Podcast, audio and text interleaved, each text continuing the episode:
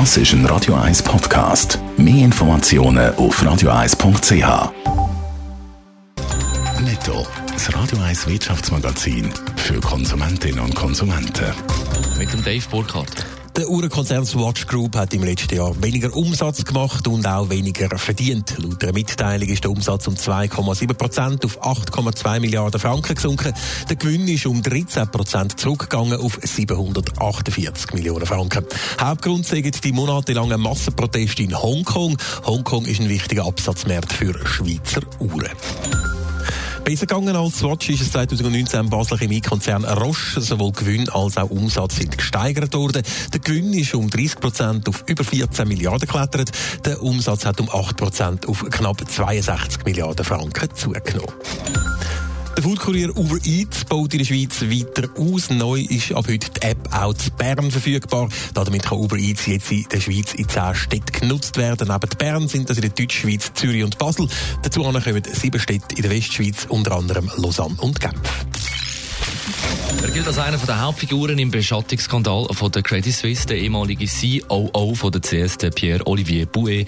Für den Franzosen hat die ganze Beschattungsaffäre jetzt auch finanziell ein ziemliches Nachspiel, Dave Burkhardt. Ja, das berichtet zumindest die Handelszeitung von heute. Der Pierre-Olivier Bouet ist im letzten Dezember vom CS-Präsident Urs Rohner fristlos entlassen worden.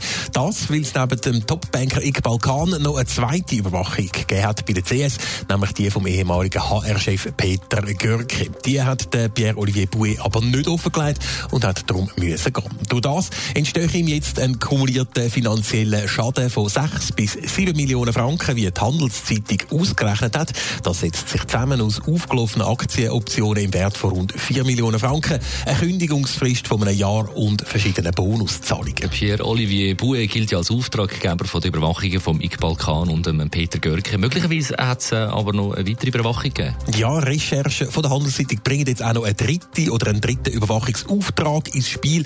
Und zwar hätte jetzt Asien sollen stattfinden. Zielperson ist wieder der Iqbal Khan gewesen, der dann noch für CS als Chef International Wealth Management geschafft hat. Warum er hätte sollen überwacht werden, ist nicht bekannt. Die Beschattungsaktion ist dann aber offenbar auch gescheitert. Netto, das Radio 1 Wirtschaftsmagazin für Konsumentinnen und Konsumenten.